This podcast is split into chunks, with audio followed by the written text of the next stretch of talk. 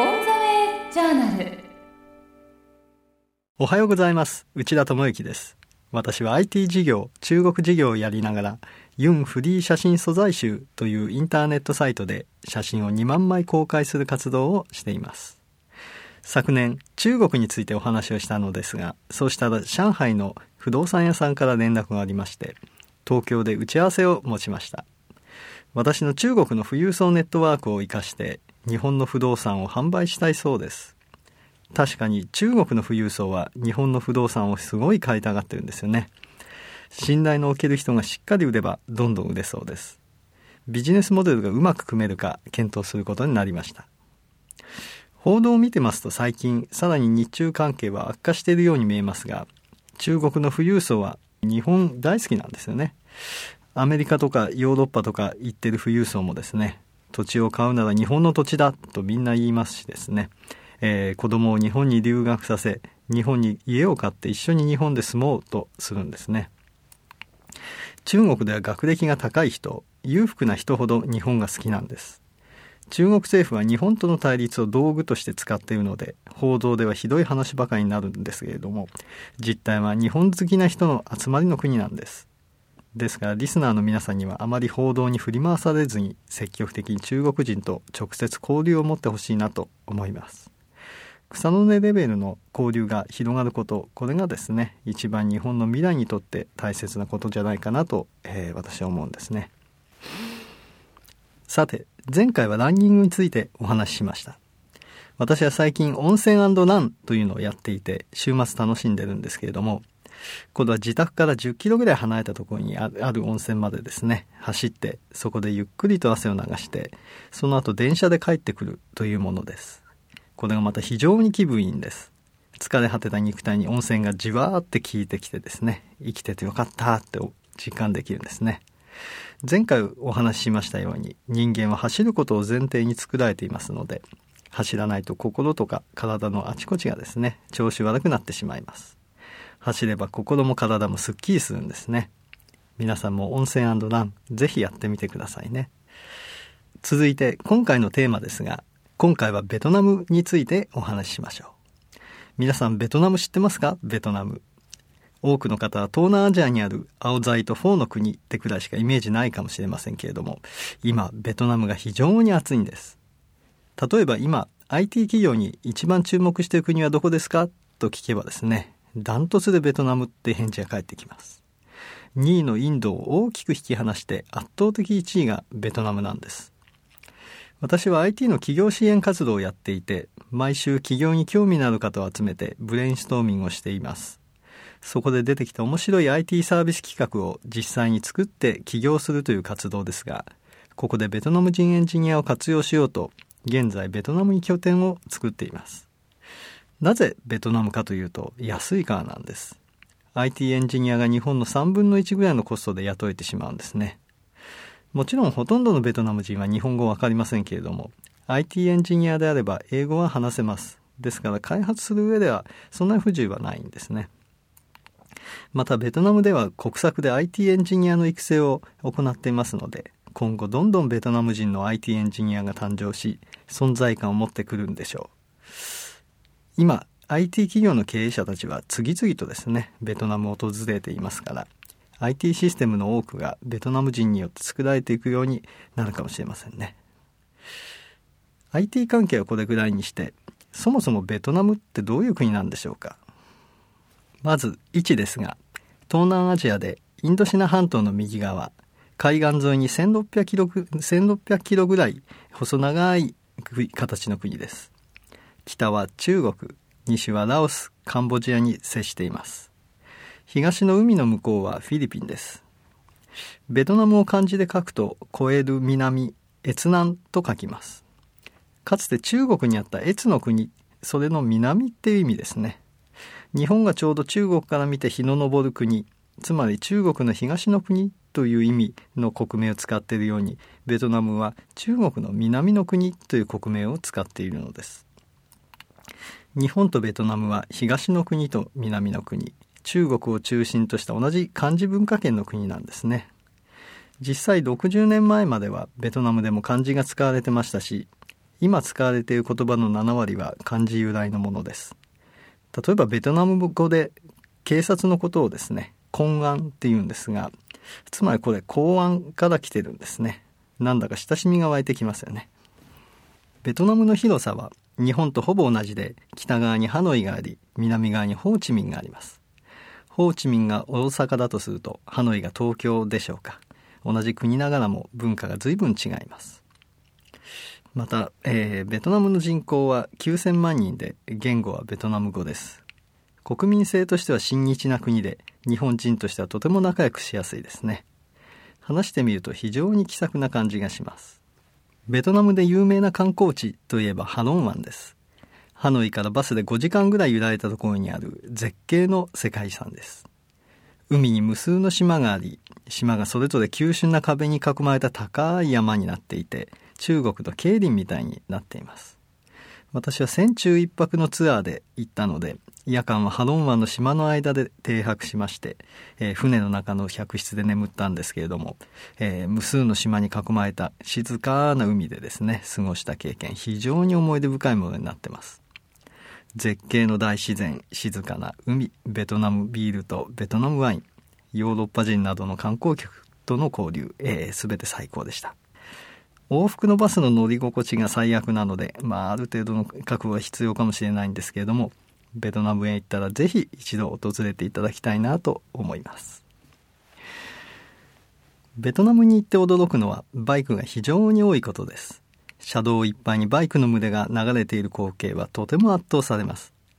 いいバイクを持つことがベトナム人のステータスなんで、えー、彼らは年収の5倍ぐらいかけてですねいいバイク買うんですね。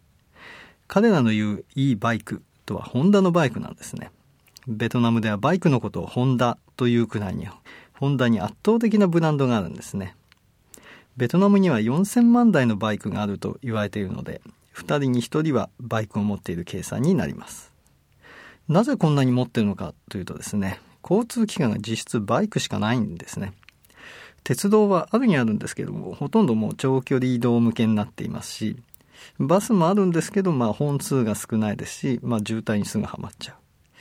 う。なので就職する条件にですねバイクを持ってることっていうのをですね挙げてる会社は少なくないんですね。また女の子とデートするっていうのもですねバイクがないとですね話になりません。若い男性は彼女をゲットするためにもバイクは欠かせないんですね。また家族でお出かけするのもバイクは大前提です。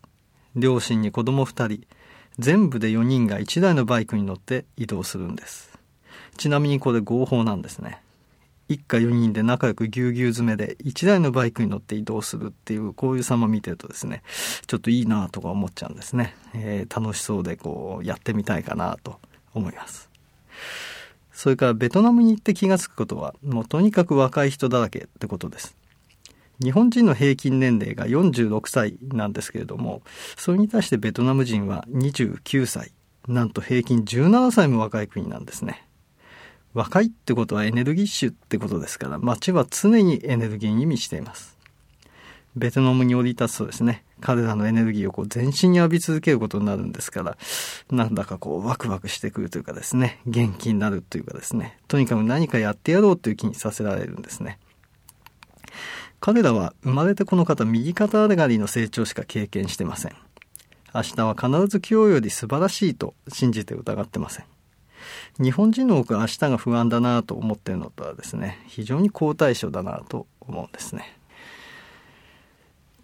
続いて食べ物についてですがこれは非常にいいですね。何食べても美味しいですし非常に安い。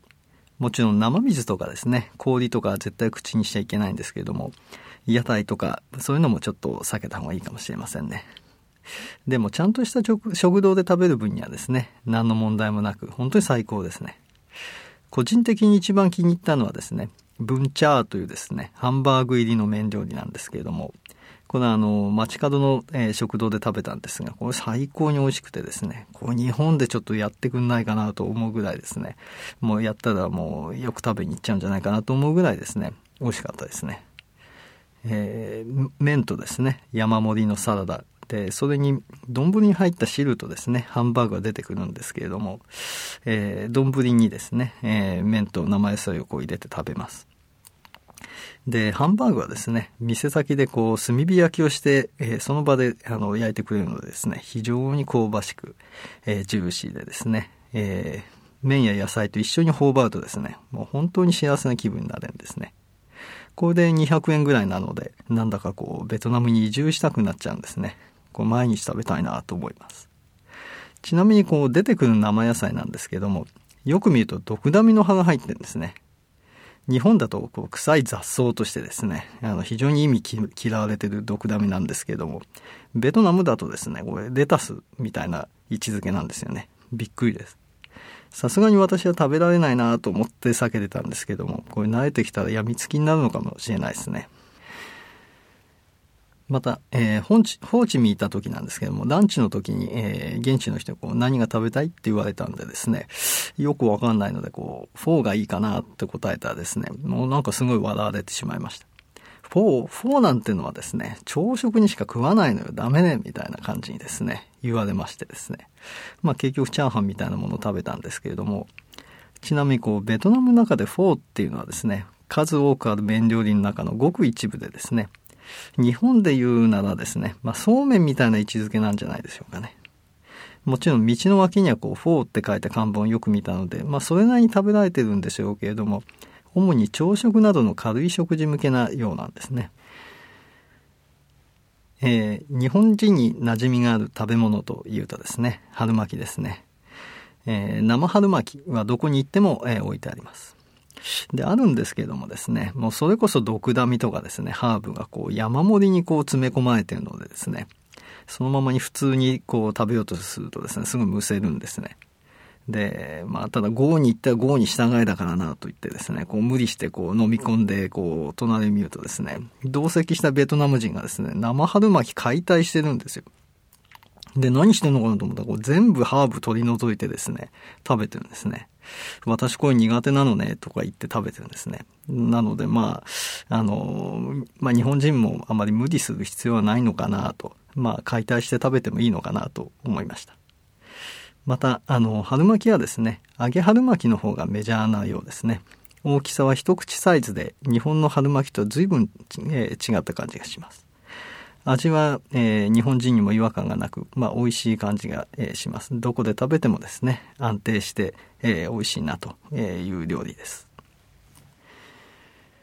それから、え、ベトナムで有名なのはですね、フランスパンですね。フランスの植民地だった時代もあってですね、本場のフランスパンの味が今なおベトナムに息づいてるんですね。フランスパンを山盛りにしたリヤカーなどもですね、街角をこう歩いてるのを見かけるのでですね、まあ、広く食べられているようですね。日本人がベトナムに行った時に一番困るのがタクシーかなと思います。タクシーは山ほど走ってるんですけれども、トラブルが非常に多いです。ベトナムにタクシーに乗ってですね、行き先を告げると、もう大体ですね、逆方向に向かって走り出すんです。で、おかしいなと思ってるとですね、どんどん目的地から離れていくので、運転手にこう、抗議するんですね。これ違うんじゃないかと。で、そうすると運転手はですね、分かった分かったと。そっち行くからって言うんですけれども、今度はまた別の方向に走り出しちゃうんですね。外国人観光客はこう、むしっていい対象だと思ってるのでですね、こう、ナチュラルに騙してくるんですね。え、こればっかり本当に困るのでですね、乗るときはちゃんとした大手タクシー会社を選んで、えー、地図をちゃんとチェックしながら乗るしかないですね。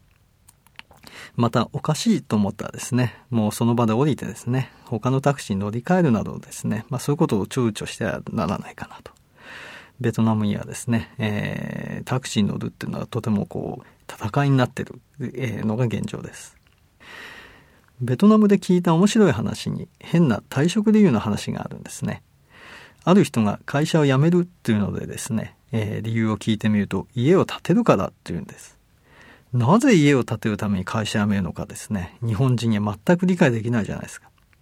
で、その人曰くですね、えー、建築現場でですね、一日中ちゃんと施工をチェックし続けないといけないと。だから会社になんか食う時間がないんだって言うんですね。つまり、建築会社にですね、任せっきりにしたら必ず欠陥住宅になってしまうと、えー、いうことなんですね。